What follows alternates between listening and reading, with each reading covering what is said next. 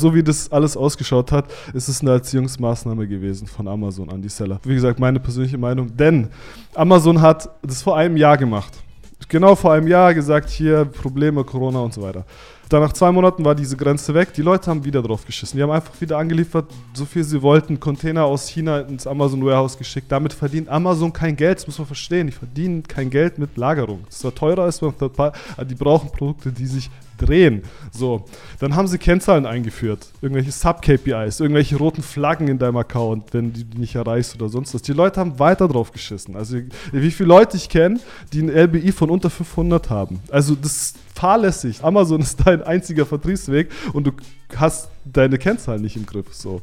Und dann hat Amazon gesagt, okay, dann könnt ihr jetzt alle mal am Arsch lecken, jetzt darf halt keiner mehr anliefern. So. und, jetzt, und, jetzt, und jetzt und jetzt spürt ihr das mal, ähm, wie, das, wie das auch laufen könnte. Herzlich willkommen zur AMZ Hackers Bestseller Show, dem etwas anderen Podcast zum Thema Amazon FBA und E-Commerce. AMZ Hackers unterstützt angehende und aktive Seller dabei, ihr Business weiter voranzutreiben. Egal ob blutiger Anfänger oder fortgeschrittener Profi. Für jeden ist etwas dabei. Von wöchentlichen Livestreams und fortgeschrittenen Masterminds über Expertencalls, Schritt-für-Schritt-Videoanleitungen und 24-7-Support für jede deiner Fragen. Das sind nur ein paar der Inhalte bei AMZ Hackers. Überzeuge dich selbst und werde jetzt Mitglied unter www.amz-hackers.de. Und jetzt viel Spaß beim Podcast. Jo, willkommen zu einer neuen Folge und heute haben wir tatsächlich mal ein Revival am Start, denn wir haben Anton von Space Goats dabei. Der war schon in Folge 6 einmal am Start, also ganz am Anfang der Bestseller Show. Freut mich, dass wir dich mal wieder am Start haben hier. Herzlich willkommen. Vielen Dank für die Einladung. Ein bisschen traurig bin ich ja schon, dass es nur Folge 6 gewesen ist und ich nicht in den ersten drei schon vorgekommen bin. Aber damit muss ich jetzt leben. Aber dafür bist dafür du der Erste. Mich ja noch mal eingeladen. Du bist der Erste, der zum zweiten Mal drin ist, glaube ich. Ah ja, okay, so. damit kann ich das. Das ist schon wieder, schon wieder ein Kompliment. Und übrigens ziemlich witzig gerade. Ich habe äh, Montag im Teamcall Anschluss bekommen von Niklas, dass äh, ich immer zu viel Hintergrundgeräusche habe. Und jetzt starten wir gerade diesen Podcast und irgendwo hier im Büro, ich weiß nicht, ob ihr das gehört habt, hat es übel geknallt. Also entschuldigt bitte, falls ich nicht äh, den ruhigsten Raum habe. Das schneidet man einfach raus. Ja, das, das läuft immer so. Aber Niklas beschwert sich dann immer, weil er irgendwie drei Stunden braucht, um bei uns die ganzen Störgeräusche rauszuschneiden. Ja. Voll geil. Alles real also, hier. Ja, was geht bei euch gerade? Was, was steht an? Wie sieht eure Woche aus? Was tut ihr? Hm, wer soll anfangen? Ja, erzähl doch mal ein bisschen was. So, vielleicht für ein, zwei Sätze, vielleicht für die, die ich nicht kennen oder Space Ghost nicht kennen, ja. was fast unmöglich ist im Amazon Space eigentlich inzwischen. Aber okay. darfst trotzdem einen Satz nochmal äh, verlieren. Vielleicht wären es noch zwei. Also, ähm, vielen Dank dass, für die Möglichkeit auch, ähm, hier wieder dabei sein zu dürfen als erster Revival-Gast. Mein Name ist Anton Hermann. Ich bin einer der Gründer von Space Goats. Und mit Space Goats haben wir einen Service entwickelt, wo wir Produkte von anderen Sellern und Marken und Markeninhabern über unseren Amazon-Account verkaufen und das Ganze europaweit. Und die Vorteile liegen auf der Hand. Du brauchst theoretisch keinen eigenen Amazon-Account. Das heißt, diejenigen, die da Schwierigkeiten haben, ihren zu reaktivieren oder ihren deaktiviert bekommen haben, bekommen trotzdem die Möglichkeit, weiterhin zu verkaufen. Und auf der anderen Seite kannst du international verkaufen, ohne dich irgendwo steuerlich registrieren zu müssen, weil wir der faktische Händler sind und dementsprechend umsatzsteuerpflichtig in den jeweiligen Ländern. Und damit haben wir vor mittlerweile vier Jahren ungefähr angefangen. Läuft ziemlich gut. Hier und da gibt es ein Wehwehchen, habt ihr bestimmt auch mitbekommen, Anlieferbeschränkungen etc. Aber prinzipiell ist das Wachstum stabil äh, und äh, macht immer noch viel Spaß. Wie viel Elevator Pitch sitzt. ja, das habe ich auch gedacht. Also das kam wie aus einer Pistole geschossen. So muss es sein. Wir, War nicht das erste Wir haben Mal. auch, äh, ich glaube Philipp, du auch, wir sind beide auch schon Kunden gewesen bei Space Codes, richtig? Ja, tatsächlich. Also ja, erste deswegen, Erfahrung also, hier. Vor allem aber, wenn ich gerade deine Sätze höre, so die ersten zwei, habe ich gedacht, wow, Alter, das klingt ziemlich geil. Also wirklich, also hast du hast du geil rausgehauen. Wie viele Leute seid ihr denn gerade im Team? Im Team, also je nachdem, wie man es rechnet mit Studis und so weiter, aber wahrscheinlich sind wir am 1. Oktober dann um die 40. Wow. Minus 2, 3, ich weiß nicht genau, wie das Plus, so. plus zwei Hunde habe ich mir vorher sagen lassen. Plus zwei Hunde, ja genau. Plus zwei Hunde mittlerweile haben wir zwei Office-Hunde und die Geil. machen echt eine gute Stimmung. Hätte ich nicht gedacht. Also ihr macht Wo ich gar kein, also gar, gar kein Tierfreund irgendwie jemals Tiere oder so gehabt, aber trotzdem und, ist irgendwie. Und die Ziegen wurden abgelehnt cool. als Office-Tier, oder? Das wurde tatsächlich sogar schon hier eine ja, Anfrage gestellt, ob wir uns nicht mal so eine Ziege holen, aber die will dann keiner mit nach Hause nehmen, weil die dann doch irgendwie alles. Ja, kannst du auch da lassen, oder nicht? Also ich hatte mal, ich wollte mal bei uns in der WG, wollte ich mal äh, Hühner besorgen, weil wir haben draußen so eine Terrasse. Und wie geil ah, ja. wäre das bitte, wenn du sonntags morgens so ein bisschen verklatscht aufstehst und dann gehst du erstmal auf deine Terrasse und dann hast du so drei Hühner, die dich angackern und du kannst dir erstmal Eier klauen. Wie geil wäre das? Ja, Absolut. Wenn man das Rauschen dazwischen äh, ignoriert, dass die auch gefüttert werden müssen, dass du nicht in Urlaub kannst, wenn du willst und so weiter. Ja, komm. Dann ist es vielleicht ganz soll, cool. Aber ja, ich, dann soll meine, ich höre mal auf, realistisch zu sein. Scheiß dann sollen meine Nachbarn einfach mal ein bisschen Futter über, über den Zaun werfen. Dann kriegen sie auch ja, mal ein genau. Ei ab. Ähm, ja, ich glaube aber, das Problem ist genau der Stall. Das fängt an zu stinken. Also ich glaube, so einfach ist es nicht in der Mietwohnung oder zumindest draußen auf einer Terrasse. Aber es wäre schon eine richtig geile Vorstellung, so WG-Hühner zu haben, so drei, vier Stück. Und ich bin auch tatsächlich froh, dass es Office-Hunde sind, weil dann gehe ich halt heim und weil keine Hunde mehr. Ja. Eigentlich hast du nur die Benefits und hast. absolut, absolut, Geil. genau. Also äh, Office-Hund heißt aber auch für euch, ihr sitzt im Office. Also ihr habt nicht irgendwie Remote oder habt ihr gemischt? Wie sieht es da bei euch aus? Das ist tatsächlich äh, mehr Remote als On-Site. Ähm, liegt einfach daran, weil wir sonst nur schwer Leute bekommen und wir haben ja auch unsere Sprache vor eineinhalb Jahren oder sowas auf Englisch umgestellt, einfach nur um bessere Entwickler mhm. zu bekommen. Das heißt, die jegliche Company-Kommunikation intern ist auf Englisch, wo einer dabei ist, der kein Deutsch kann und mehr als die Hälfte unseres Engineering-Teams ist nicht deutschsprachig. Wow. kann nur ein bisschen Deutsch oder so. Genau, und sonst würde es nämlich gar nicht funktionieren und dementsprechend erweiterst du dir halt deine potenzielle ja, deinen potenziellen Teich an guten Leuten global und über den deswegen, Teich. Deswegen Remote. Ja, das ist genau. Geil. Also der, wir haben jetzt einen ziemlich weit in der Hiring Pipeline, der ist auf Teneriffa, ein Ungar, der auf Teneriffa wohnt. Mhm. So hättest du halt sonst keine Chance. Der will da, der will da nicht weg. der, der will da nicht nach Stuttgart kommen. Ja, okay. Genau. Was findest du denn, was findest du denn geil daran? Also ich meine, der ersten, ersten Vorteil hast du schon genannt irgendwo, dass du halt Leute kriegst von überall auf der Welt. Du kannst dir echt die geilsten, geilsten Leute zusammensuchen. Mhm. Hast, ja, hast du noch irgendwelche Vorteile? Die Leute finden es wahrscheinlich auch cool, ne? Aber so ein bisschen.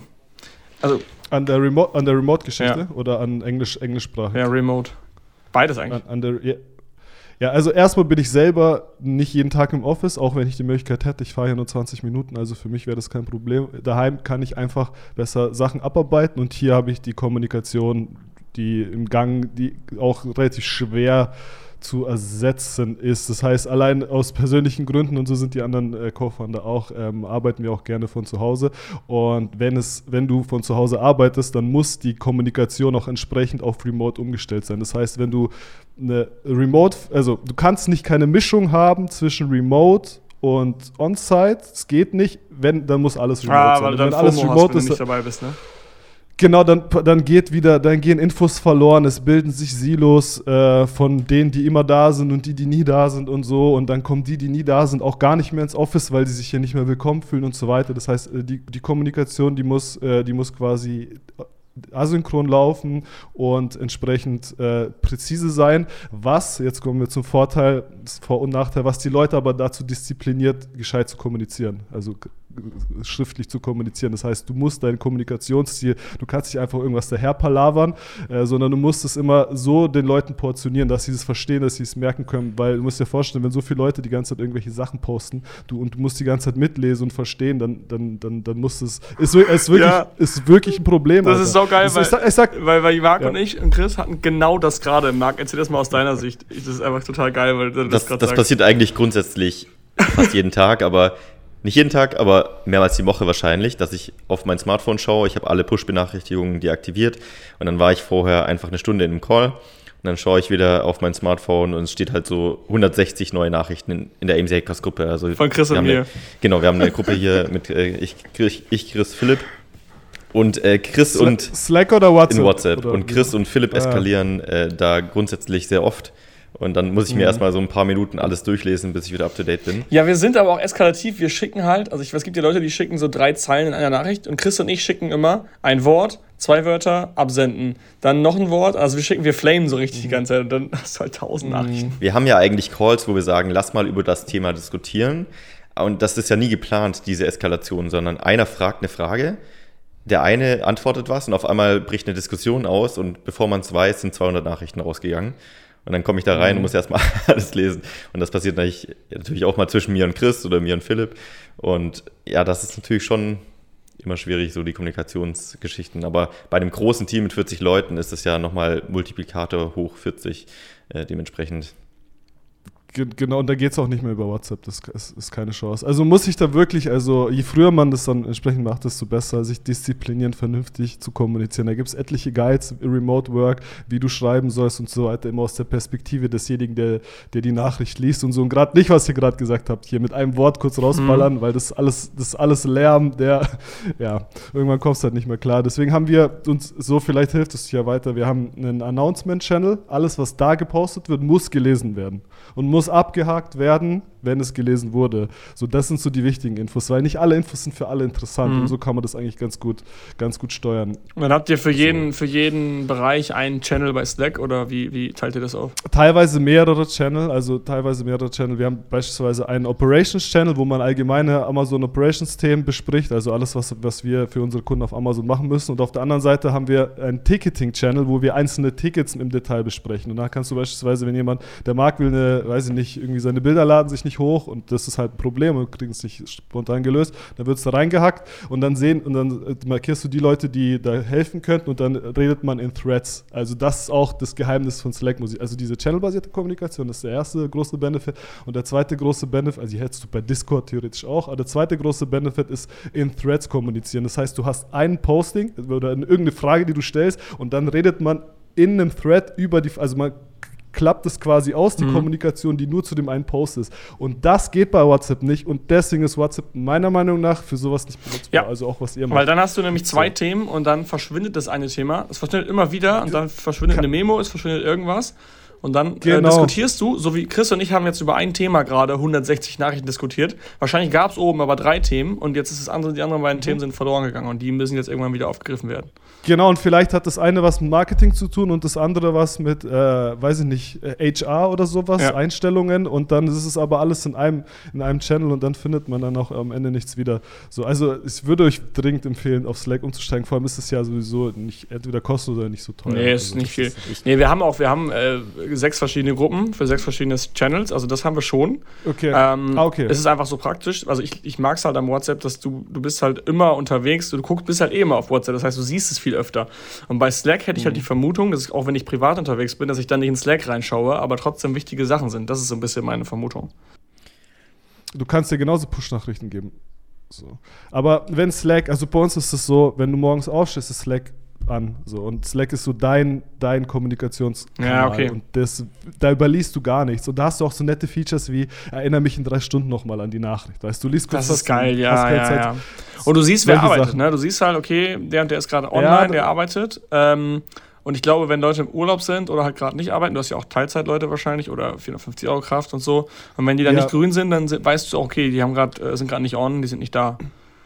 Oder du siehst, wenn Leute im Termin sind. Also du kannst deinen Google-Kalender verknüpfen und dann ist neben dem Namen äh, quasi ein Kalendersymbol. Dann weißt du, okay, wenn ich der Person jetzt schreibe, dann wird sie vielleicht nicht direkt antworten oder wie auch immer, okay. weil die gerade in einem Termin ist. Plus, du kannst mit Zapier noch etliche Sachen connecten. Wir haben beispielsweise einen Space Market, ähm, wo du so Services buchen kannst, äh, Marketing-Services und Logistik und bla bla.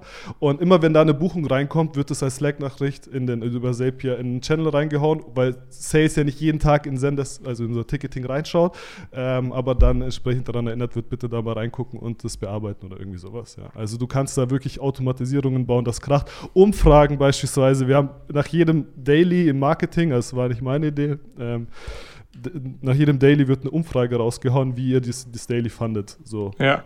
Also so ein, so ein Poll quasi. Ich glaube, Slack ist mega geil für größere Unternehmen. Ich meine, ihr seid ja 40 Leute. Ähm, wir haben immer so gesagt, Slack ist eigentlich cool. Wir hatten sogar Slack mal auch schon integriert für, ah, für jetzt AMC okay. Hackers, aber da waren wir halt erst vier Leute oder so. Ähm, und dementsprechend, mhm. da war es tatsächlich so, wir sind den ganzen Tag auf WhatsApp, auch privat. Und in Slack mhm. hat man dann selten reingeschaut. Jetzt in einer Firma, die, ähm, wo du weißt, okay, ich fange morgens an zu arbeiten, ich höre abends auf und ich bin einfach in Slack, weil das ist meine Arbeit, ist das vielleicht was anderes als bei uns, die halt auch noch andere Projekte haben, anderes Business und so weiter. Mhm. Ähm, Teilzeitangestellte etc. Ähm, ich glaube, ab einer gewissen Größe macht das richtig, richtig viel Sinn. Ich glaube aber, bei kleinen Teams ist es vielleicht noch ein bisschen zu weit weg. Also ich glaube, ab drei Leuten ist sinnvoll. Ja. Ich glaube, ab drei Leuten macht. Also vielleicht muss man sich dran gewöhnen, einfach sich auch zwingen am Anfang wirklich das zu nutzen.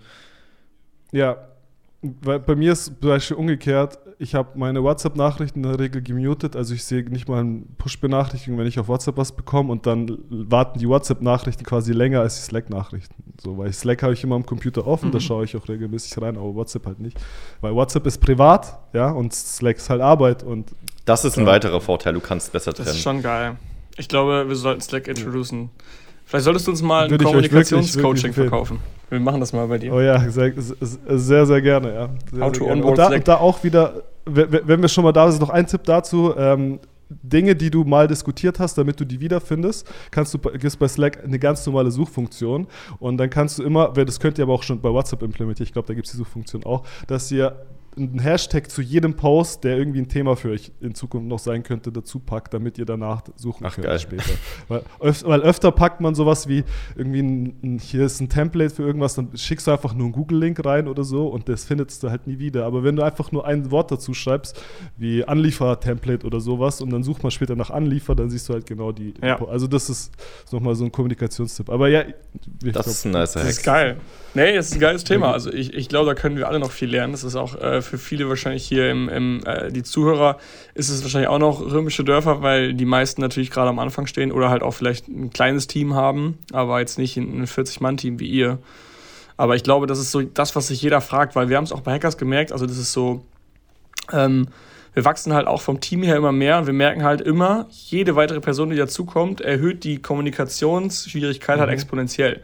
Das heißt, du hast drei Leute, Absolut. holst eine vierte äh, Person dazu und du hast 400 Prozent, glaube ich, mehr Kommunikation, weil du musst ja zwischen jeder Person einen eigenen Kommunikationsstrang malen und dann hast du quasi viermal mehr. Und das ist halt, glaube ich, mhm. krass und das muss man lernen, irgendwie zu umgehen und dann, dann auch, das, so entstehen ja auch Hierarchien, weil du halt nicht eine flache Hierarchie sorgt ja dafür, dass du jeder mit jedem redet, aber es funktioniert einfach nicht. Also wahrscheinlich ist es bei euch auch so, ne? Ihr könnt ja nicht in jedem Call alle 40 Leute reinholen, da kommen dann nur die Abteilungsleiter, oder? also oder die, die, Teams selber oder also cross-funktional ist am besten, dass von jeder Abteilung einer reinkommt, dann ist dann ist der Outcome immer am besten, weil dann hast du mal alle Perspektiven so integriert. Aber äh, da bitte kein Beispiel nehmen, wir haben zu viele Meetings grundsätzlich. Ja. Also. Das ist aber eh ein Problem bei großen Firmen, oder? Meetings, Meetings, ja, Meetings ja. und Viele sind drin, obwohl sie ja. nicht drin sein müssen, aber das kann man das irgendwie aushebeln, glaube ich. Das ist auch schwierig, ne? Wir haben zwar die, das geschriebene Gesetz, das ist nicht nur ungeschrieben, das ist ein geschriebenes Gesetz mit Meetingregeln. Mhm. Und eine der Meetingregeln besagt, wenn es nicht für dich relevant ist, also schäm dich nicht zu gehen. Okay. Aber das macht halt trotzdem keiner. Also das machen die wenigsten. Also manchmal wird es gemacht, aber, aber in der Regel bleiben dann die Leute, gerade die Neueren, die bleiben dann halt doch drin und keinen schlechten Eindruck Ja, oder auch, weil die nicht äh, wissen, ob es relevant ist. Weil es kann ja sein, dass das Gehörte, genau, was ich jetzt genau. habe, ich kann es noch nicht genau einsortieren. Ich denke, es ist nicht relevant. Aber vielleicht wird es ja, ja in zwei Monaten relevant. Und dann heißt es ja, du warst doch im Meeting. Ja, nee, ich bin rausgegangen. So. Ja, ja, genau, genau. Und das ist auch eine Challenge, äh, wenn wir schon über Kommunikation reden. Nicht jeden interessiert alles und nicht jeder sollte auch alles, also nicht hören, also jeder kann alles hören, aber das ist halt auch da, viel Datenmüll, ja. Und Datenmüll sollte man ja eigentlich versuchen zu vermeiden. So. Und früher war das so, als wir zu dritt waren, wenn du über den Tisch reißt, wissen alle Bescheid. Ja. So, und das musste man, ja, wissen alle über alles Bescheid, aber das ist irgendwann halt nicht mehr möglich. Deswegen muss man genau gucken, dass du in den Channel, ich gehe auch bewusst aus Channeln raus, die mir, die nur Neues machen für mich. Ja. Und genau. Ja, das, das stimmt schon. Ich glaube, das ist halt dann repräsentativ für die WhatsApp-Gruppe, wo alle drin sind, wo auch noch viel diskutiert wird. Und das ist halt scheiße, weil dann lesen alle mit und dann hat einer eine kleine Frage und denkt sich, nee, ich kann die Frage jetzt nicht zwischenfunken, weil das passt gerade nicht zum Thema. Allein das, allein dieser Gedanke passt gerade nicht zum Thema. Völlig falsch. Ge genau, genau. Das, es gibt ein anderes Thema und da haust du es bitte rein. Also mit Thema meine ich einen anderen Channel und da kannst du es, da kannst du es quasi reinpacken. Geil. So. Sehr geil. Aber Kommunikation ist immer ein, immer ein Lernprozess und wir waren on-site und sind auf Remote umgestiegen, muss wirklich viele Sachen ändern. Die Leute müssen wirklich disziplinierter werden, dass wenn die Dinge auf dem Gang besprechen, dass die die dann auch dokumentieren. Solche Regeln musst du dann erstellen, mhm. aber das ist immer noch äh, sehr herausfordernd. Ich glaube aber, das bleibt auch für immer herausfordernd. Krass, okay. Je mehr Leute es auch werden. So. Wo hast du das alles gelernt? Um, on the way, sag ich mal, oder? ja, ja, 100 Prozent, ja, alles on the way. Also alles on the way, komplett alles. Oder hier und da mal vielleicht ein Buch oder so, aber generell alles on the way. Ja, das ist geil. Das ist geil. Klar, Bücher bringen immer einen kleinen Input, aber das meiste lernst du auf der Straße, ne? viele, hey, viele Dinge kannst du nicht, es bringt dir keiner bei. Also kannst du nicht aus dem Buch lesen. Wenn du es liest, verstehst du es nicht. Verstehst erst, wenn du es erlebst. Ja. Deswegen um, das meiste on, on the fly. Wir waren genau vor zwei Jahren waren wir beim Oktoberfest zusammen, ne? Genau, ziemlich genau vor zwei Jahren, ja. Wie, wie groß war der denn da? losgegangen, ja äh, acht Leute oder so. Was ist das krass? So, acht. Mega geil. Ja. So aber das ist echt das Coole. Ja, Wärst du direkt in so ein Team reingeworfen worden mit 40 Leuten, wäre das gar nicht gegangen, aber so hast du jeden Schritt verstanden und optimiert. Mhm. Irgendjemand hat es mal gesagt, der, ich glaube, der Manko hat es mal gesagt, immer wenn sich deine Mitarbeiterzahl verdreifacht, ist ein neues Level erreicht. So. Und das habe ich ziemlich genau auch so gespürt. Also wir waren irgendwie zu dritt, da ist alles cool und so und dann alles einfach, jeder weiß Bescheid, jeder versteht alles und so.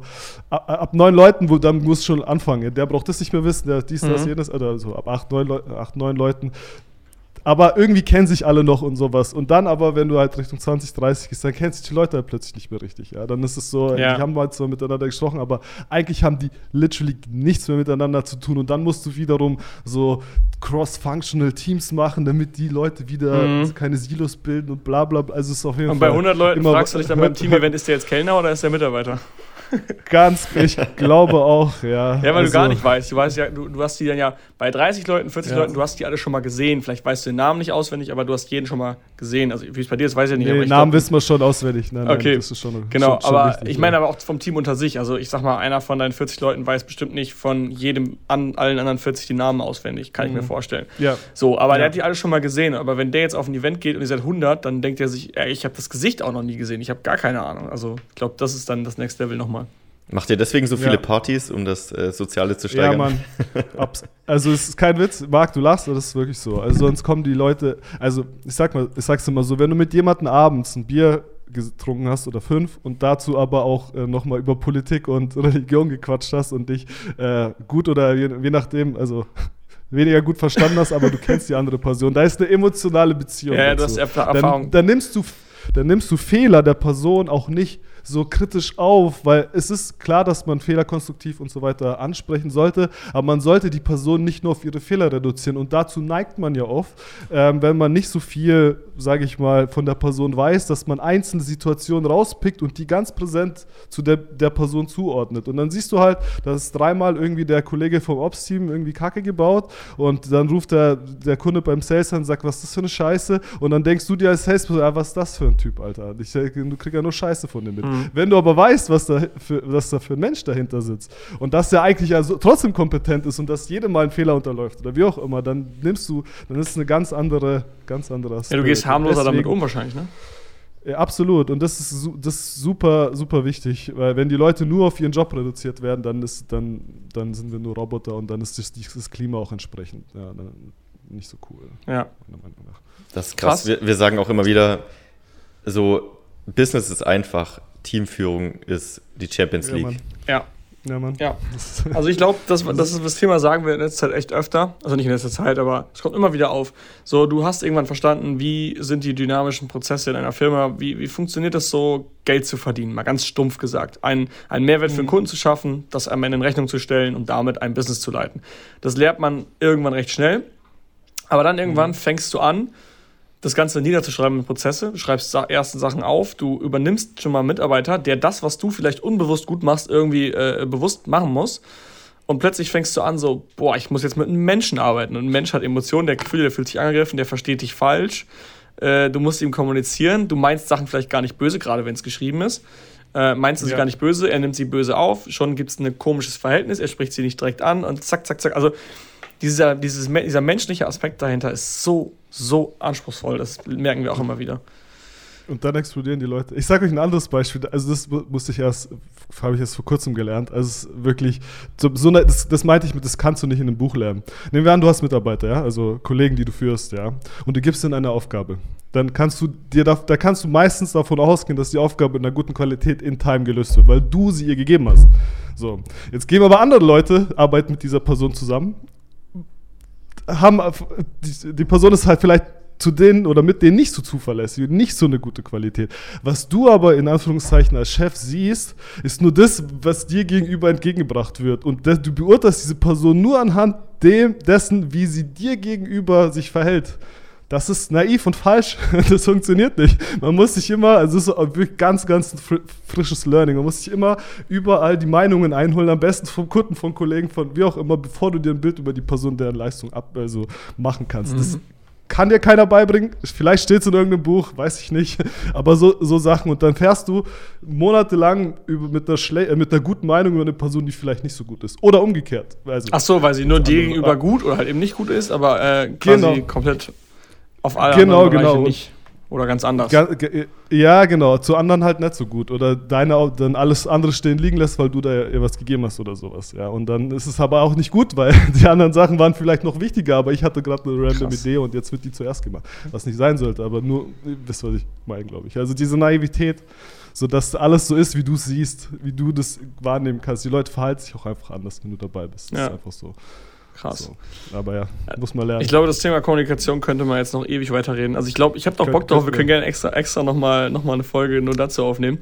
Wir wollen natürlich auch mal ein bisschen. Wir brauchen Moderation, ja, wir brauchen Moderation. wir brauchen, äh, äh, wollen trotzdem noch ein paar Infos von euch, was so die letzten Jahre abging. Lass uns mal einfach anfangen. Ähm, 2018, nee, 2019, wo wir auf dem Oktoberfest waren, da wart ihr acht Leute. Da wusste man auch, okay, was ist so grob euer Angebot? Was macht ihr? Hat sich das, also erzähl mal so, was die letzten zwei Jahre passiert. Hat sich das noch geändert mhm. und wie seid ihr so die letzten zwei Jahre abgegangen?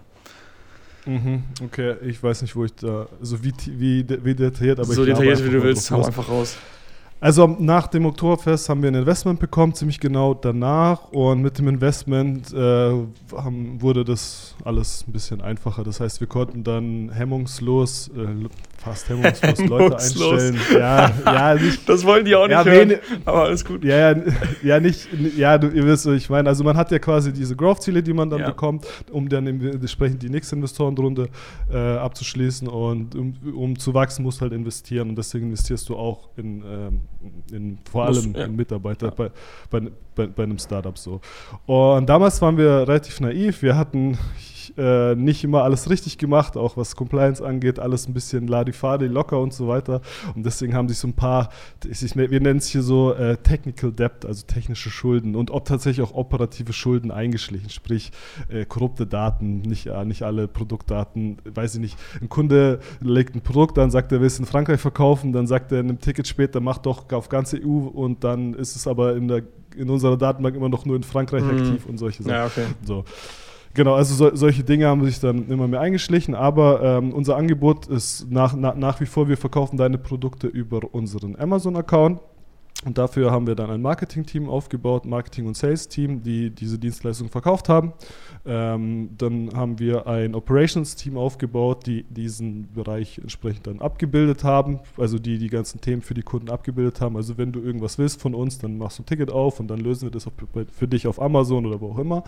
Und parallel, was aber, was du auch nicht am Anfang weißt, wir, brauchen wir ein riesiges Compliance- und Administration-Team. Also es ist riesig, also von den Kompetenzen her auf jeden Fall. Also sind jetzt, glaube ich, jetzt auch irgendwie sieben, acht, neun Leute oder sowas drin, die sich nur mit Buchhaltung beschäftigen, sich nur mit Product Compliance beschäftigen, sich nur mit Steuern beschäftigen und so einer Kacke halt, wenn ich das mhm. so sagen darf. Also für mich, ähm, genau, und je größer du wirst, desto mehr bist du auch auf, auf dem Radar vom Finanzamt bzw. Von, von, von Behörden und ähm, deswegen mussten wir da auch einfach aus diesen naiven Kinderschuhen aussteigen und das alles ähm, professionalisieren. Platzen professionalisieren, genau. Und das ist ein stetiger Prozess und da sind, da sind wir auch quasi immer noch dabei. Und dann ist, war 2019 durch, äh, nee, das war 2020, da war ja genau, da war ja Corona, ganz mal weiter skaliert und dann kam ja auch Amazon schon mit seinen Anlieferbeschränkungen. Mhm. Das war so die, die nächste Herausforderung. Die mit die größte, würdest du sagen? Seit Firmengedenken würde ich sagen, ja. Die letzten vier Monate oder was waren schon, waren, waren schon hart. Ja. Ähm, das haben wir, wir muss man, ja bitte. Ich wollte gerade sagen, jetzt haben wir doch tatsächlich noch den Schwung geschafft. Eigentlich wollten wir darüber sprechen. Äh, ja, ja, genau. Können wir vielleicht doch noch mit einsteigen. Ja, das machen, das, das machen wir schon. Ich nur ganz kurzes, äh, ganz kurzen Überblick. Also da ist noch viel anderes Zeug passiert, aber einfach nur, damit ihr einen groben Überblick bekommt, was bei uns geht. Äh, dann kam die Anlieferbeschränkung, die gab es ja zweimal, aber ich rede jetzt äh, von der zweiten, nämlich die, die im Mai war.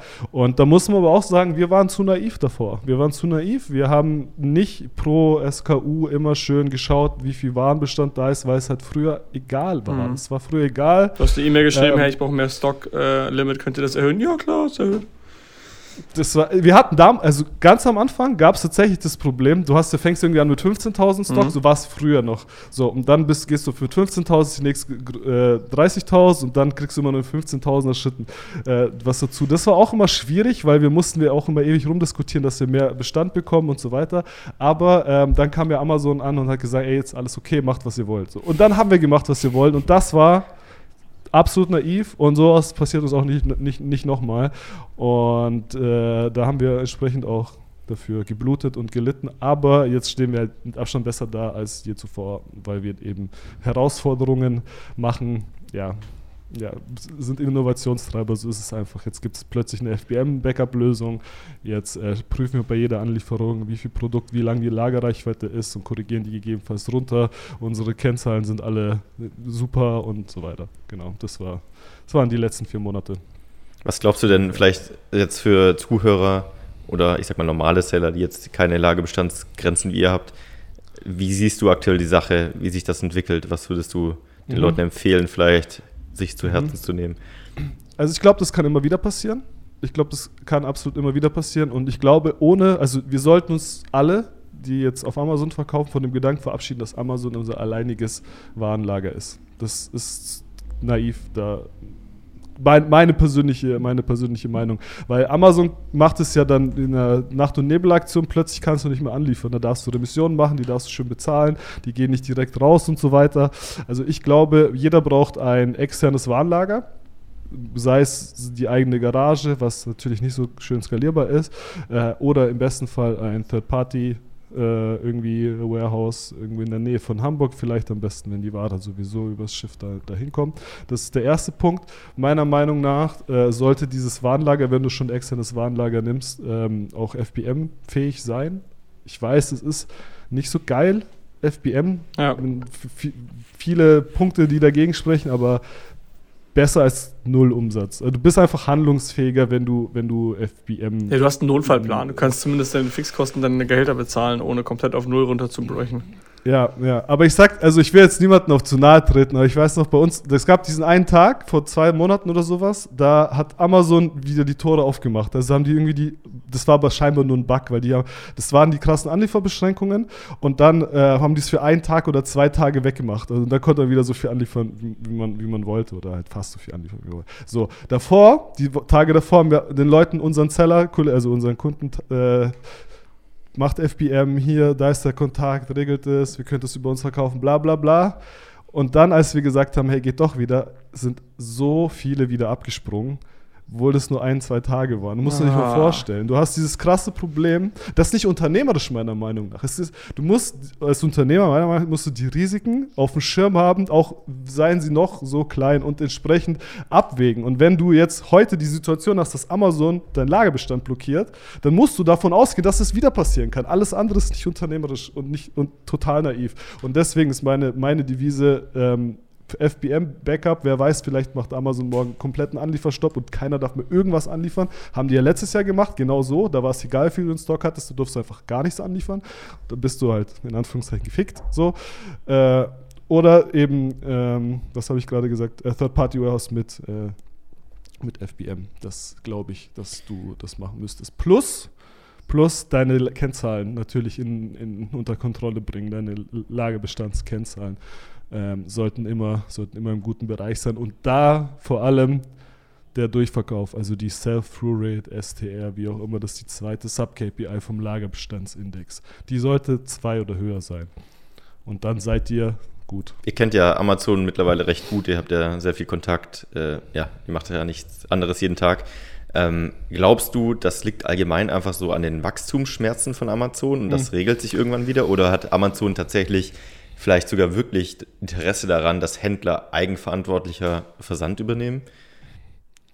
Also ich glaube, also meine Person, also es ist null Garantie oder sonst was, aber so wie das alles ausgeschaut hat, ist es eine Erziehungsmaßnahme gewesen von Amazon an die Seller. Da bin ich mir ziemlich sicher, dass so, also ich, wie gesagt, meine persönliche Meinung, denn Amazon hat das vor einem Jahr gemacht. Genau vor einem Jahr gesagt, hier Probleme, Corona und so weiter. Die Leute dann nach zwei Monaten war diese Grenze weg. Die Leute haben wieder drauf geschissen. Die haben einfach wieder angeliefert, so viel sie wollten. Container aus China ins Amazon Warehouse geschickt. Damit verdient Amazon kein Geld. Das muss man verstehen. Die verdienen kein Geld mit Lagerung. Das war teurer als beim Third Party. Die brauchen Produkte, die sich drehen. So. Dann haben sie Kennzahlen eingeführt. Irgendwelche Sub-KPIs, irgendwelche roten Flaggen in deinem Account, wenn du die nicht erreichst oder sonst was. Die Leute haben weiter drauf geschissen. Also, wie viele Leute ich kenne, die ein LBI von unter 500 haben. Also, das ist fahrlässig. Du hast das dein, das ist deine Versicherung, also Amazon ist dein einziger Vertriebsweg und du hast deine Kennzahlen nicht im Griff. So. Und dann hat Amazon gesagt, okay, dann könnt ihr jetzt alle mal am Arsch lecken, jetzt darf halt keiner mehr anliefern. So. und, jetzt, und, jetzt, und, jetzt, und jetzt spürt ihr das mal, ähm, wie, das, wie das auch laufen könnte. Und was machen die Leute dann? Also ich weiß, wie, wie, wie ist der Kollege äh, George, nee, der auch mit uns auf dem, äh, auf dem Oktoberfest war? Der, Gregor? Der, Gregor, genau. Und dann erzählt mir der Gregor, dass er hier x tausend Einheiten Remission gemacht hat. Denkst du, er hätte es gemacht? Der hat so viel remissiert. Ich will dir jetzt wahrscheinlich nichts, krank, keine konkreten krank. Sachen sagen, aber das Ja, ich will auch keine Zahl. Ich weiß, es war eine absurd hohe Zahl und so viele haben wir auch ungefähr. das ist ein bisschen, bisschen mehr. Und die kommt ja auch wie scheiße ähm, an, ne? Da kannst du dir auch mal was zu erzählen. Ja, ja, ja, ja, ja, ja, das, das sowieso. Auf jeden Fall, jetzt haben es die Leute verstanden. Jetzt haben sich die Leute, auch wie wir, also wir sind ja nicht besser. Ich will mich ja gar nicht rausnehmen aus der ganzen Geschichte. Ich will ja gar nicht rausnehmen. Unsere Kennzahlen sind zwar gut auf dem Amazon-Account, aber trotzdem haben wir keine SKU-basierte äh, Lagerreichweitenanalyse gehabt. Haben wir einfach nicht gehabt, das muss man zugeben. Jetzt haben wir sie und jetzt ist sie auch langfristig und nachhaltig und so weiter. Und ich glaube, das war eine Erziehungsmaßnahme von Amazon. Uns haben sie erzogen und hoffentlich auch ein paar andere auch. Und wenn ja. Ja, du verlierst ja auch voll die Relation. Wenn du ein Seller bist, du denkst ja gar nicht mehr darüber nach, dass es wirklich ein Lager ist bei Amazon. Du siehst deine Ware selber nicht, die kommt containerweise nach Deutschland, die geht direkt ins mhm. Amazon-Lager. Du bist ja eigentlich nur an deinem Computer und siehst irgendwelche Kennzahlen, wie du schon sagst, und du verlierst die, die, das Gefühl dazu, dass zwei Container, die du mal eben zu Amazon schickst, auch viel Platz sind, die irgendwo eingelagert werden müssen. Und deswegen machen die Leute das einfach. Die sehen halt, okay, es rechnet sich von den Lagerkosten, mache ich mal einfach. Ähm, genau. Was ich aber dann frage ist, wenn das eine Erziehungsmaßnahme war, warum erhöhen sie nicht einfach massiv die Lagerkosten? Weil das wäre doch viel schlauer, weil dann merken die Leute, es tut weh, Amazon verdient mehr mhm. Geld und die Leute fangen an, weniger einzusenden und effektiver oder effizienter zu denken, oder? Ich könnte frech sein, aber ich, ich sag's es einfach, also bitte nicht für Bade, also die Leute nicht rechnen können. Ja, das, okay. Also viele Leute können nicht rechnen und das ist eine indirekte eine indirekte Erziehungsmaßnahme, super ideal spieltheoretisch, wenn jeder der, der Parteien innerhalb des Systems äh, gleich klug wäre und gleich, äh, gleiches Verständnis haben würde für das ganze Thema. Aber was sagst du jetzt zu einem, der irgendwelche Small Light Artikel verkauft, dem es einfach scheißegal ist, ob das jetzt 30 Euro kostet oder 100? Das interessiert den nicht. Ja, aber der hat ja auch den Small Light Artikel. Ja, ja, okay, das, das, das, das stimmt auch wieder. Ich glaube, das Problem war auch eher, dass ja. halt Amazon wirklich so Schmerzen hatte, dass sie praktisch gar nichts mehr einbuchen konnten, weil einfach Container angeliefert wurden ohne Ende. So, und dann mhm. werden ja am Ende, und das ist ja das Grundprinzip von Amazon, die Kunden bestraft, weil sie die Ware nicht bekommen. Und das ist mhm. halt No-Go für Amazon. Also eigentlich klar, dass sie dann halt eine maximale Bremse reinhauen mussten. Mhm. Und in, bei uns war es ja gar nicht so schlimm in Europa wie jetzt beispielsweise in ähm, Kanada. Also ich habe einen Kollegen, der verkauft überall äh, auf der Welt, außer irgendwie in Indien oder so. Und in ähm, Europa hatten wir eine Lagerreichweite vier bis sechs Wochen zu den schlimmsten Zeiten. Also bei hier in, auf Amazon.de oder PanEU-Marktplätzen. In, äh, in Nordamerika, speziell in Kanada, hatte der Kollege zwei bis drei Wochen. Was natürlich lächerlich. Also zwei bis drei Wochen Lagerreichweite für den, für den ganzen Account. Da musst du ja jeden Tag Anlieferpläne erstellen eigentlich. Genau, das heißt, wenn du 100 Sales machst im Monat, dann darfst du ja zwischen 50 und 75 anliefern. Boah, so. da musst du ja auch so packen. Äh, auf Lager haben, auf Lager haben überhaupt. Dann genau. hast, du, hast du mal ja. Kartongröße 150 Stück, dann kannst du nicht mal einen Karton hinschicken, sondern gehst erstmal out of stock. Ja, ja. Also ich glaube immer noch, das ist eine Erziehungsmaßnahme, vielleicht nicht nur und das ist auch nicht die offizielle Begründung. Die offizielle Begründung ist aber nicht logisch meiner Meinung nach mit, okay, wir haben das, die Umsätze eigentlich richtig eingeschätzt und es ist mehr reingekommen, als wir geglaubt haben und so weiter. Das glaube ich nicht. Äh, ich glaube eher, jetzt rafft ihr euch alle mal und jetzt macht ihr jetzt mal eine Pre-FBA-Logistik, wir sind nicht euer scheiß Warenlager. Wir, schla wir schlagen ihn mal auf den Tisch und dann, dann passt das schon. Aber die Leute haben es gecheckt, das ist leider das Effektivste gewesen, ja. weil die halt auch sonst keine Wahl haben. Und du hast gesagt, ihr habt auch viele Remissionen geholt? Äh, brutal. Also wir waren ähm, ja sechsstellig im Überbestand oh. über Nacht und, und das war so, ja okay, alles klar, wir können Laden zumachen oder wir machen was. So, und dann haben wir halt was gemacht. Und Boah. da musste tatsächlich viele Produkte, das hatten ja auch nicht jedem guten Kunden gut geschmeckt. Ähm, wir haben es ein paar Mal angekündigt und dann mussten wir Ware raus. Da geht dir doch der Arsch auf Grundeis, oder? Wenn, wenn du da und da, Boah. Ja, und da sind auch tatsächlich Kunden auch abgesprungen und so. Das war, das war einfach der Kollateralschaden, das ging einfach nicht anders. Aber Okay. Aber gut. Ich will zwei Sachen wissen. Einmal, wie habt ihr euch da rausgezogen? Aber das kannst du gleich erzählen. Erst, und mhm. erst, was ich erst wissen will, ist, wie kamen die Remissionen an? Also sechsstellige Remissionen, die kommen ja. nicht in einem Zustand, äh, die unbedingt äh, gern zu sehen sind, ne? Nee, also das ist ja so, dass jedes Warenlager ist quasi eine eigene, also jedes Amazon Warehouse, wo deine Produkte verteilt sind, bei uns halt Europa, ne? Also alle ja. im Prinzip in, in ganz Europa. Ähm, und wenn jetzt du Ware zurückholst und 100 Einheiten in 10 Lager verteilt sind, äh, dann musst du, dann kriegst du auch mindestens 10 ja. Lieferungen. Ja. So. Und ähm, da sind doch einige, sahen da nicht ganz so toll aus. Ich verstehe ähm. nicht warum. Also ich hatte, äh, ich habe auch so 100 Artikel mal bekommen in einer Lieferung. Die Artikel sind nicht groß, trotzdem haben sie es auf einer Palette gepackt, in einem riesigen Karton einfach reingeworfen und dann noch als Platzhalter, damit die Palette voll war, einen komplett leeren Karton gefaltet und daneben gelegt und dann eingestretcht in Folie. Wo ich so dachte, hey, mhm. also warum, was sind das für Prozesse, die da nicht funktionieren? Vielleicht ist es am Ende auch der Workload, weil wenn alle Seller auf einmal jetzt auf ja, die Idee okay. kommen, Ware rauszuholen, dann muss Amazon das auch ja, abbilden irgendwie und vielleicht ist dabei was schiefgegangen, aber ich kann es dir nicht genau sagen, was das Problem ist, aber ich denke, das ist menschliches mhm. Versagen. Wie war es bei dir, Marc? Wie, hast du auch solche Schwierigkeiten oder hast du immer schon deine SKUs, La Lagerreichweiten getrackt und optimal gemanagt? Nee, definitiv nicht. also ich habe mich lange davor gesträubt zu remissionieren, habe es dann irgendwann doch gemacht, weil ich, ich hatte einfach die Hoffnung, okay, es ist zwar so, aber wer weiß vielleicht, und es ging vielen, glaube ich, so, in zwei Wochen löst sich das Problem. Ähm, mhm. Bei mir war es jetzt nicht so tragisch wie jetzt bei euch. Ihr musstet einfach unternehmerisch denken und sagen, okay, wir können nicht darauf hoffen, dass es funktioniert wieder. Wir müssen was tun. Ähm, ich habe es ein bisschen mehr ausgebadet, aber letztendlich, äh, ja, hat keinen Weg dran vorbeigeführt und ja, die meisten waren, kommen halt an, wie sie ankommen. Also. Was ich vielleicht an der Stelle empfehlen kann, ist, wenn ihr ähm, Third-Party-Warehouse äh, habt, was cool ist, dass ihr mit dem Warehouse sprecht, dass sie dieses Zeug wieder aufbereiten in irgendeiner Form. Das ist dann die Sachen, die sich nicht verkaufen lassen, dann wieder aufbereitet werden. Es kostet alles Geld und so, aber es sollte jetzt auch nicht zu oft passieren. Aber wenn das passiert, ist es wahrscheinlich immer noch günstiger, nach dem, was ihr für Produkte habt, als sie wegzuwerfen oder sich gar nicht mehr zu verkaufen. So, da gibt es ja auch Dienstleister, die sich darauf spezialisiert haben oder das gut machen, besonders das gut machen. Aber es Krass. ist immer ein Riesenscheiß mit den Remissionen. Und wie habt ihr euch daraus erst gerade gesagt? Entweder Breakdown oder wir finden ja. jetzt eine Lösung. Wie war das? Genau, also es war bei uns, wie Marc auch gerade gesagt hat, ähm, wir hatten auch erst die naive Hoffnung, dass es besser wird. Das war, also es, die Story war so, wir, wir, hatten diesen krassen Überbestand und ich dachte, das ist ein Fehler, ist irgendein Bug. So ruf ich äh, unsere Accountmanagerin an. Einloggen, ausloggen, hey, dann Hey, übrigens hier, da, da, ist irgendein Fehler, kannst du mal schauen. So, nee, das, das, ist kein Fehler. Das ist oberste Instanz Seattle, was weiß ich, wurde das entschieden, das ist jetzt so. Wie, das ist jetzt so. Das kann man nicht so, ja, das ist jetzt so. Wir können jetzt nicht so, also kannst du, nee, wir können da gar nichts machen. Können wir jetzt nichts machen. Aber zu Prime Day soll es besser werden. So, das war die Aussage. Und da dachte ich mir, okay, cool. Prime Day war irgendwie drei Wochen später oder. Äh, genau, nee, das war so, das war so, zum Prime Day ist es besser, aber ich darf dir nicht sagen, wann der Prime Day ist.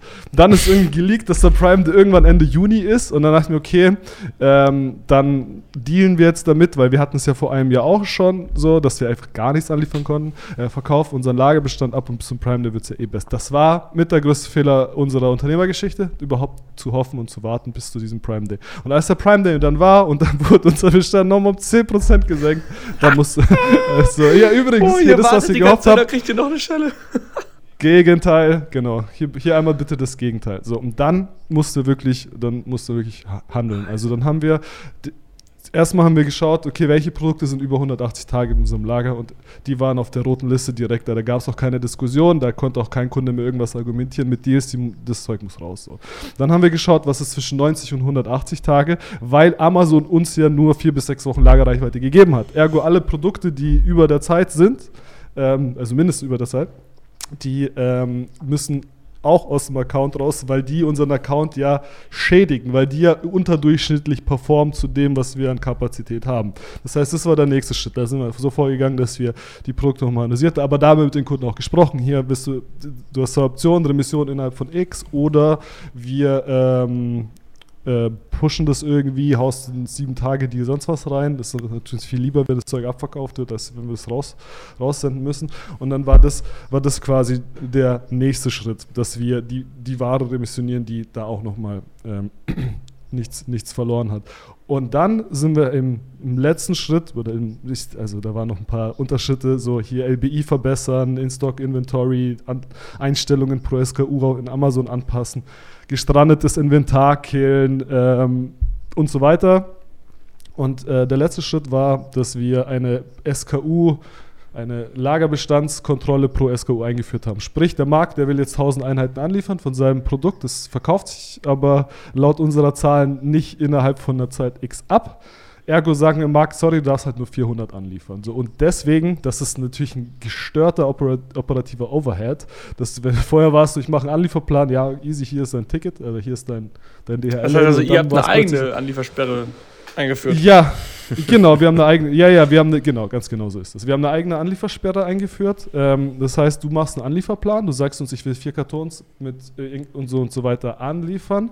Und dann hat der Manu eine verrückte Excel gebaut mit den Verkäufen, gewichtet und so weiter und so fort. Und dann äh, hackst du den Anlieferplan, copy-pastest du da rein und dann rechnet dir die Excel aus, wie viel du von jedem Produkt maximal anliefern solltest. So, und dann spuckt das eben die Zahlen aus. Mit den Zahlen gehen wir zum Kunden, sagen, okay oder nicht okay. Und wenn er dann sagt, nee, nicht okay, ich möchte mehr anliefern, weil, dann, mach, dann machen wir dem Kunden einen Sales Forecast. Dann sagen wir, okay, dann erzähl uns mal, wieso wir mehr anliefern sollten, als unsere Formel hier sagt. Dann sagt er, okay, ich habe sieben Tage dies, ich mache PPC, neue Agentur, bla bla bla. Dann einigen wir uns auf, auf Zahlen, also auf einen Vertriebsverfolg, sozusagen Sales Forecast. Und dann prüfen wir innerhalb der nächsten zwei bis Boah, drei Wochen. ist das ein Aufwand.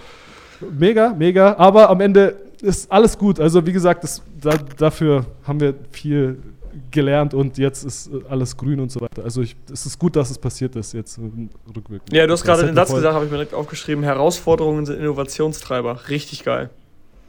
Ist leider so. Was heißt, ist leider so. Ist, ist, ist einfach so. Und dann, als wir das dann mehr oder weniger in den Griff bekommen haben, kamen plötzlich Leute zu uns, die ihr eigenes Lager nicht in den Griff bekommen haben und sagen, hier übrigens, könnt ihr auch ein bisschen was für mich verkaufen. Und zack, bist du hier in einer Position, die du halt vorher nicht gehabt hättest. So. Ja, ist das geil. Das, deswegen ist es gar nicht so, so, so, so schlecht rückwirkend gewesen. Ähm, auf jeden Fall, da machen wir einen Sales Forecast mit dem Kunden, der einigen uns das macht dann der Stefan, da haben wir so einen Customer Success Bereich, der unterhält sich dann mit dir, okay, wie willst du es machen? Sagst du, ja, ich habe hier eine Agentur, ich habe sieben Tage dies und so weiter und dann prüfen wir die Zahlen, ob, das, ob du im Plan liegst und wenn du nicht im Plan liegst, dann unterhalten wir uns nochmal, sagen, hier, wie sieht es aus und so ähm, und lassen gegebenenfalls auch Ware wieder zurückgehen, weil wir haben uns darauf geeinigt, du hast versprochen, du hast geschwört oder geschworen, dass du mehr machst und machst halt nicht und deswegen geht Ware raus. Was ist daran der Vorteil? Die haben einfach Be Planbarkeit besser. Ja. Also wir können, wir können da die Zahlen wiederum bei uns ins System reinhacken und sehen, okay, unsere Sales werden sich so und so entwickeln für Investorenprognosen und so weiter. Das ist ja auch traumhaft, sowas sowas zu haben. Ne? Mega. Und was dann, was dann die Kirsche war, und da bin ich todesdankbar, dass das alles passiert ist, weil das hätten wir sonst nicht gemacht. Wir haben eine eigene Pre-FBA, jetzt nicht ein eigenes Warehouse oder sowas, aber wir haben einen Partner an, eingebunden in unser eigenes Pre-FBA-System, damit wir wollen den Kunden ja nicht die ganze Zeit den Kopf ficken. Wenn sie uns Anlieferplan und dann, dann weisen wir den ab und so und dann, ja. dann weniger, das ist ja alles nicht so geil. Also wir wollen ja nicht, wir wollen ja, dass alle irgendwie Spaß haben. Und deswegen ist es jetzt so, dass wir äh, zwei Warenlager bei uns irgendwie angebunden haben Und mit Venture One übrigens, Killer Tool, also jeder sollte sich das auf jeden Fall anschauen, da mache ich sehr, sehr, sehr, sehr gerne Werbung für. Und da ist es so, du gibst eine Purchase Order, also die Ware, die du zu dem Warehouse schicken möchtest, also zu dem Pre-FBA-Lager schicken möchtest, buchst du äh, buchst du bei uns in das System ein, beziehungsweise in das Venture One-System und ab da interessieren dich Anlieferpläne gar nicht mehr. Das heißt, du bestellst deinen Container aus China, kannst du gerne machen, stellst den Container auf dem Hof von dem Logistiker in Hamburg, buchst bei uns die Ware, den Bestand ein, also wie die Ware kommissioniert ist und so weiter. Und wir gehen morgens nur noch ins Dashboard rein und sehen, ah, okay, die SKO, die, die, die müssen wir nachliefern. Zack, zack, zack, drei Klicks und dann werden die Anlieferpläne automatisiert erstellt über Venture One eben und die DHL-Labels an den Logistiker geschickt. Der Kunde hat gar keinen Stress mehr. Wir haben viel weniger Arbeit und wir haben die Wertschöpfungskette noch mal mehr in unsere Kontrolle genommen. So was wir sonst wahrscheinlich nicht gehabt hätten. So und da, deswegen bin ich, ja, ich wiederhole mich zwar, aber ich bin deswegen dankbar, dass wir diese Herausforderung hatten, weil sonst hätten wir dieses geniale System einfach, wir keine Notwendigkeit gesehen, es zu implementieren. Wir haben es einfach mit Manpower gelöst. Es ist so geil, das zeigt mal wieder das, was jedes Jahr passiert oh, Amazon FBA wird schwerer, das ist wieder kacke gelaufen, da wird man eingeschränkt und Amazon macht das jetzt schwerer, etc., etc. Ähm, es gibt Leute, die lassen sich davon einschränken und abhalten und es gibt Leute, die nutzen das zu ihrem Vorteil und wachsen daran. Mhm. Und das ist einfach so der Ultra-Unterschied, die die Spreu vom Weizen trennt. Mega. Vielen Dank für die Blumen. Ich gucke mir gerade Venture One an, in dem Sinne. Aber sehr geil. Mega. Ist übrigens auch AMC Hackers Partner, also ja. bekommt ihr auch einen ja. kleinen Bonus, wenn ihr das über irgendwie Hackers macht. Ja, unbedingt. Genau, und seitdem ist, haben wir pro SKU quasi eine Lagerreichweite von 35 Tagen. Das ist so das, was wir eingestellt haben. Wenn du mehr verkaufen willst, weil du dies laufen hast, dann sagst du uns Bescheid, das ist kein Problem, können wir machen. Und wenn du gar nichts mehr anliefern willst, weil du gar keinen Bock mehr hast, dir Kopfschmerzen äh, zu geben, dann schickst du die Ware einfach an einen unserer Partner und wir liefern die in kleinen Portionen, ohne dass du das überhaupt mitbekommst. Das also spielt ja auch voll in eure Vision rein, oder? Ihr wollt ja voll, eigentlich, voll, dass voll, der Kunde am Ende nichts machen muss, außer sagt, Jungs, ich habe hier ein geiles Produkt, ich möchte das verkaufen. Das muss cooler sein, über uns zu verkaufen, als über einen eigenen Account. Das ist so die, das Ziel und das Ganze auch. Geil. Also das, das ist schon das geil. Ist, das, ist, das, ist, äh, das ist uns wichtig. Und im nächsten Schritt kannst du ja dann anfangen, die Logistik in China zu machen beispielsweise. Dann kannst du das nochmal ausweiten, dass du sagst, okay, dann schick dir die Ware nicht an den Logistiker in Hamburg, sondern schick dir an den äh, Freight Forwarder in China. Dann bündeln wir, machen einen Container draus oh, zusammen und, und, dann senden wir den zusammen nach, nach, nach, nach Europa. Ähm, und da sparst du nochmal irgendwelche Versandkosten oder wir haben eine Marge dran, weil wir halt auch für dich was machen. Und das ist ja das Schöne, auf dem Weg verdient man auch überall noch ein bisschen Geld. Das heißt also, das wäre jetzt so die 10-Jahres-Vision für euch? Die, nee, nee, nee, das ist viel zu lang. Ähm, nee, nee, das ist eher so eine Zweijahresvision oder Einjahresvision, dass wir diese Logistik, die Wertschöpfung, also wir nennen das ganze Projekt oder Side-Projekt äh, Supply Chain Optimization oder sowas, mhm. sowas in die Richtung. Und das ist auch schon für die nä nähere Zukunft entsprechend geplant. Wir haben extra jemanden eingestellt für die Logistik, also mhm. der sich quasi um so Verzollung und so Zeug kümmert. Aber das hat eher was mit UK zu tun. Das ist, das, das ist ja geil. Das heißt also, ich kann eigentlich alles outsourcen an euch. Ihr verkauft über euren Account. Ich muss eigentlich nur das Produkt entwickeln, euch übergeben. Klar, dann mache ich die Ads, ich muss das Listing machen und alles. Aber ihr macht die, die Verkäufe. Theoretisch, also du kannst aber auch zu einer Partneragentur oder sowas gehen und die machen auch das Listing. Die dürfen dann auf unseren Account drauf, also jetzt speziellen E-Fly mhm. zum Beispiel, die sind hier auch aus Stuttgart und da musst du tatsächlich nur noch das Produkt besorgen und auf den Hof stellen und äh, da ist es nicht mehr dein Bier. So. Ja, auf den Hof in China stellen. Ja, genau, im besten Fall. Ja. Jetzt gerade musst du auf dem Hof in Hamburg stellen. Ja, genau, aber, aber ich meine, wenn ich jetzt mal ein, zwei Jahre weiter vorspinne.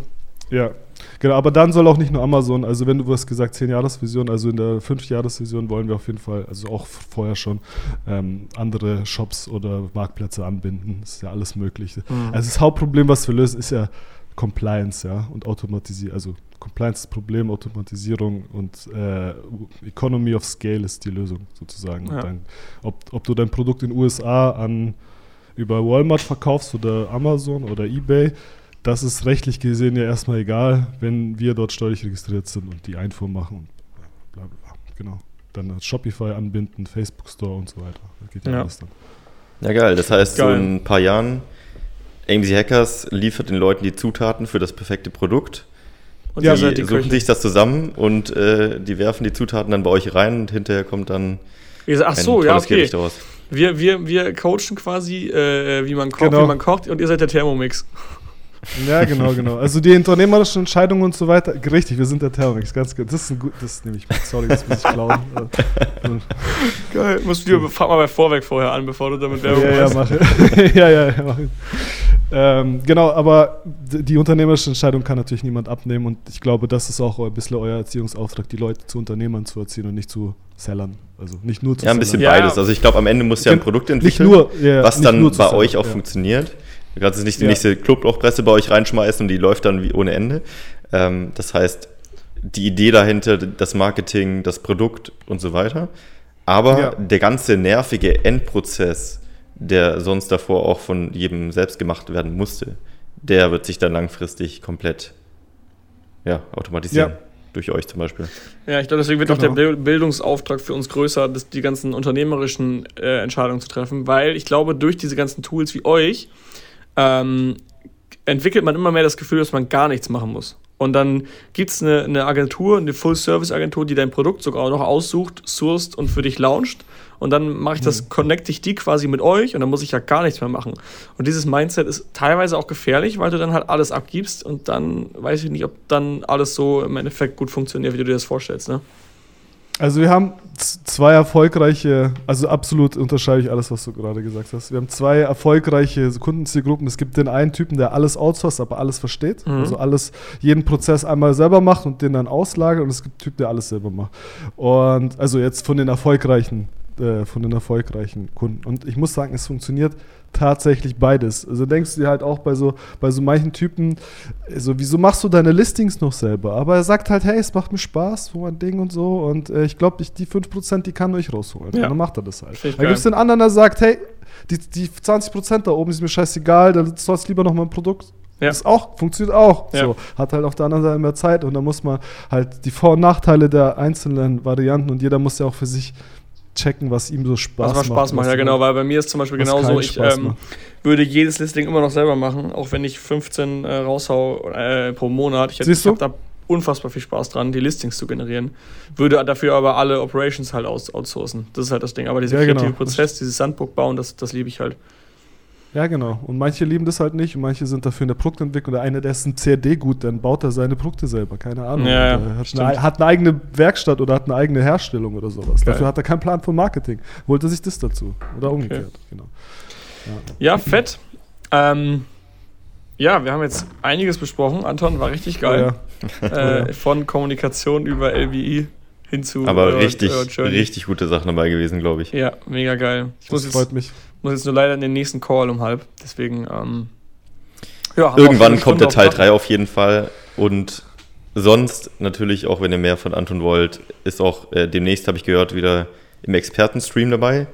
Plus bestimmt ja, auch in der Neujahrsconvention, die auch bald wieder vor der Tür steht. Also, ja, der Anton Mark, bleibt Mark auf, so bei mir oder, oder ist das bei, ist das, war das bei euch auch? Okay, mein bei Mark, ist, glaube ich, schlecht. Ich glaube, das ist bei, das nee, ist mein Internet, ja. Okay, also Marc hat, glaube ich, gesagt, dass äh, es kommt bald die Neujahrsconvention. Wir fangen jetzt bald an, bald das Kickoff. Das heißt, äh, am 1. Januar launchen wir die Neujahrsconvention für, für 2022.